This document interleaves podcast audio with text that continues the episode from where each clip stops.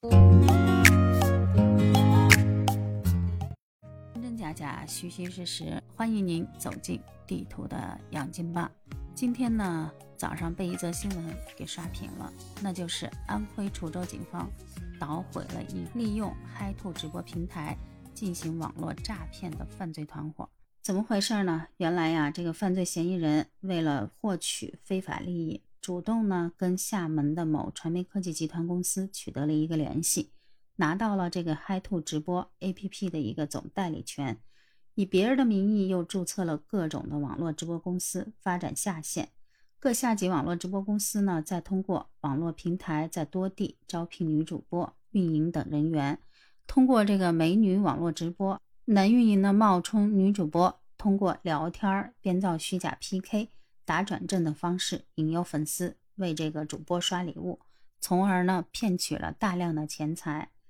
然后呢，直播平台公司、网络直播公司、主播运营呢按比例分成，受害人遍及全国三十一个省市，涉案资金高达三千余万元。大家一听到这儿呢，有好多人就站出来说了。打开手机呢，你以为你遇到了心仪的女孩，满心欢喜。在得知对方在直播间和他人 PK 的时候呢，你心想，这可是展示自己心意的好机会啊！一通送礼打赏，那充值刷礼物，氛围搞起来。但是呢，你已经落入了对方的骗局。不是说所有的 PK，所有的这种打赏都是涉嫌犯罪。但凡呢，你遇到了一个主播，频繁的跟你线下聊天，以各种的名义，比方说以答应见面，或者说是以跟你发展啊恋爱关系、男女朋友，然后这种形式啊，要求在直播间刷礼物啊，或者说是维系感情呀、打赏啊，这种呢，你就得低个醒儿了。现在呢，直播行业兴起，网络主播呢收取粉丝送的礼物，折现变为自己的酬劳。看到这个行业有人赚了很多钱，也有一些不法分子开始利用这一点，以跟你谈恋爱、处 CP 的方式骗取、诱导你刷礼物，甚至呢，他还不止跟您一个人确认恋爱关系，一旦你没有价值了呢，就直接把你拉黑，逃之夭夭。地图呢，专门也去网上搜罗了一下，就有好多人爆出来说。就比如这个上海的一个张先生，他说他自己通过一个交友网站，先是认识了一个长相清纯的一个女孩，后面呢加微信加聊天，然后呢谈起了朋友。有一天呢，这女的就告诉他自己啊是某直播平台的一个小主播，自己刚做直播不久啊，公司啊有刷礼物的任务，让这张先生在条件允许的情况下呢，帮自己刷一刷礼物。刚开始呢还是几百几百的刷。张先生呢，觉得还挺不错，两个人聊着聊着呢，觉得双方都挺满意，就谈起了男女朋友。这个女主播呢，经常就以各种理由让这张先生持续不断的给她刷礼物，完成任务。前前后后的话呢，张先生一开始是几百几百的刷，到后来每次几千，一共刷了十多万。后面张先生提出想见面，然后呢，这女主播就回复说，这公司有规定啊，不允许见面。如果见面的话呢，还得刷五十万的礼物才能行。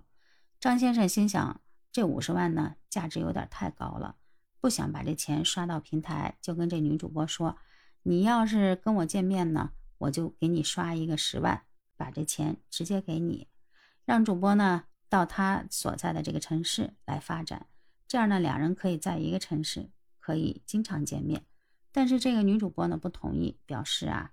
自己呀，跟公司签了合同，不能随意离职，然后让张先生继续给自己刷礼物，直到张先生发现这女主播啊，在其他的平台直播的时候，跟其他的人关系也很暧昧。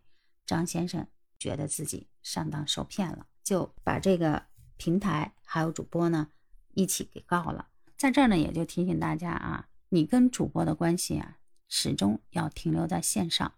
所谓的那种线下呀，让你帮做任务、打 PK 也好，或者是各种的卖惨的手段，让你帮他啊充值打赏，这种啊都是违法的行为。一旦遇到这个情况的时候，你就心里要提防一下，自己是不是上当受骗了。如果是被诱骗充值了，那怎么办呢？地图呢，在这儿给您支一个招啊，保留一下证据，一个是和主播的一个聊天记录。一个呀，充值到直播平台的一个转账记录。如果这个直播平台尚在运行，主播也能正常联系，第一时间呢要跟这直播平台哎去反映这个情况。如果是这个直播平台或者主播没有出面解决这个事儿呢，那您一定要把这些证据留好，主动呢去报警，维护自己的合法权益。作为一个流量为王的时代呀。直播乱象啊，真是层出不穷。我还看到了一个更奇葩的新闻，说某直播间的一个榜一大哥，为了给主播刷礼物，竟然跑到外边去偷窃，最后被警方逮到了以后，问他为什么偷窃，才交代出来，原来呀是为了给自己心爱的女主播刷礼物。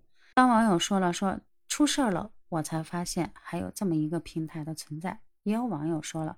我昨天啊，才刚刚充值了几百块钱，怎么说出事儿就出事儿了呢？看到这儿的时候呢，地图也想给您提个醒儿，在看直播的时候啊，一定要保持一颗理智清明的心啊，毕竟啊，咱都是成年人啊，要对自己的行为负责。如果你特别喜欢这个主播带给你的这些知识或者正能量，你想给他刷一刷礼物也无可厚非，但是呢，过犹不及啊，千万不要打肿脸充胖子。另外一个是什么？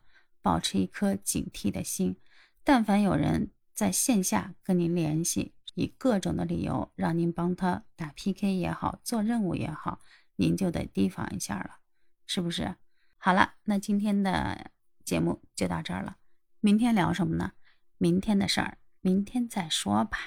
觉得地图的杨劲邦不错的情况下呢，也麻烦您点赞、留言、关注，给个五星好评。明天。再会。